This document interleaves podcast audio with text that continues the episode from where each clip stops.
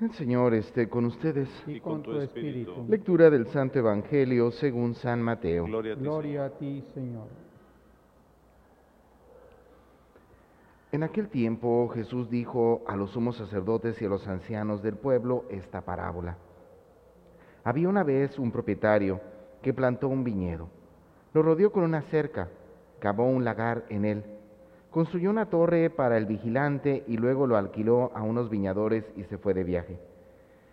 Llegado el tiempo de la vendimia, envió a sus criados para pedir su parte de los frutos a los viñadores, pero estos se apoderaron de los criados, golpearon a uno, mataron a otro y a otro más lo apedrearon. Envió de nuevo a otros criados en mayor número que los primeros y los trataron del mismo modo.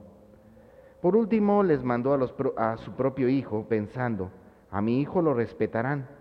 Pero cuando los viñadores lo vieron, se dijeron unos a otros, este es el heredero, vamos a matarlo y nos quedaremos con su herencia. Le echaron mano, lo sacaron del viñedo y lo mataron.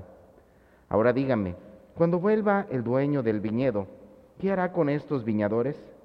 Ellos le respondieron, dará muerte terrible a esos desalmados y lo arrendará el viñedo a otros viñadores que le entreguen los frutos a su tiempo. Entonces Jesús les dijo, ¿no han leído nunca en la escritura, la piedra que desecharon los constructores es ahora la piedra angular? Esto es obra del Señor y es un prodigio admirable. Por esta razón les digo que les será quitado a ustedes el reino de Dios y se le dará a un pueblo que produzca sus frutos. Al oír estas palabras, los sumos sacerdotes y los fariseos comprendieron que Jesús le decía por ellos y quisieron aprenderlo, pero tuvieron miedo a la multitud, pues era tenido por un profeta. Es bastante curioso cómo ya desde los primeros libros de la Biblia nos damos cuenta que uno de los pecados que constantemente aparecen en él y que prácticamente marcarán toda la historia del hombre, la historia de la salvación, es precisamente la envidia, ¿verdad? Digo esto porque pareciera ser pues que es algo que deberíamos de como cristianos haber superado. Sin embargo, la realidad es otra, ¿verdad? Seguimos siendo personas sumamente humanas, seguimos siendo personas que nos dejamos llevar bastante por nuestros instintos, seguimos, seguimos siendo personas que nos dejamos dominar por nuestras pasiones. El día de, de hoy escuchamos prácticamente lo que será el comienzo de la historia de un momento bastante difícil y doloroso para la historia del pueblo de Israel. Cuando ellos, ante la envidia, ante el coraje que le tenían precisamente a su hermano José, no les importa que es su hermano, ellos incluso piensan en matarlo. Sí es verdad, se dan muchas circunstancias ante las cuales, pues al final no lo matan, ¿no? Hay quienes hablan por él, hay quienes interceden, incluso de la misma familia, pero al final de cuentas José es vendido como un esclavo.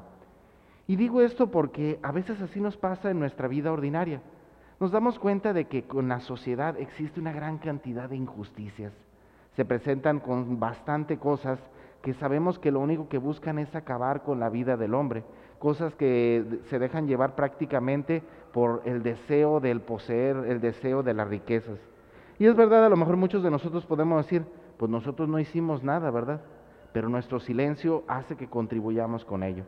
Veamos literalmente, los hermanos de José, no todos estaban de acuerdo en matarlo, no todos estaban de acuerdo en venderlo, pero sin embargo se quedaron callados. Y me pongo a pensar, sobre todo ahorita en este tiempo de cuaresma, cuántas injusticias siguen aconteciendo y literalmente nosotros nos quedamos callados. Literalmente nosotros no expresamos verdaderamente lo que pensamos, lo que deseamos, lo que anhelamos. Soy bastante curioso, hermanos, pero mucho de ello lo reflejamos incluso cuando es un periodo de elecciones, ¿verdad? Y nos damos cuenta porque cuando revisamos el padrón electoral, nos damos cuenta que la participación de la sociedad es mínima, ¿verdad? Y eso sí, después nos andamos quejando, después andamos renegando, pero ahí estamos manifestando pues que prácticamente preferimos guardar silencio, ¿verdad?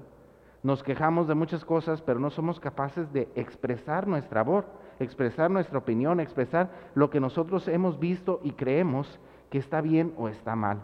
Por ello, hermanos, seamos conscientes. Hay un dicho que dice, tanto peca el que mata la vaca como el que le saca la pata, ¿verdad? Y aunque se oiga medio chistoso, pero sí, con nuestro silencio, con el quedarnos callados, muchas veces contribuimos más a, a situaciones de injusticia y de pecado que cuando a veces actuamos literalmente sobre ellas. Y quizás lo que nos pueda ayudar a entender más esta realidad, pues es la parábola del Evangelio del día de hoy. Escuchamos esta parábola, ciertamente que sabemos que es un reflejo de la imagen de Cristo, ¿verdad? Un viñador que ciertamente crea un espacio para ello y lo renta y al final de cuentas a las personas a quienes se lo rentan no le, no le rinden cuentas debidamente. Y digo esto porque en muchas ocasiones se nos olvida que nosotros en este mundo no somos dueños. Nosotros somos solamente administradores. Y eso quiere decir que en su momento seremos llamados a rendirle cuentas a Dios. Es verdad, aquí en un primer momento se plantea desde el ámbito religioso, pero seamos conscientes, también nosotros somos administradores de una familia, somos administradores también de situaciones de trabajo, somos, somos administradores de muchas situaciones ante las cuales, volvamos a lo mismo, no somos dueños. Dios nos pedirá cuentas a su debido tiempo. Pero yo, hermanos, pues pidamos a Dios de manera especial en este día que no perdamos de vista esa realidad. Todos en algún momento seremos llamados a rendir cuenta a Dios.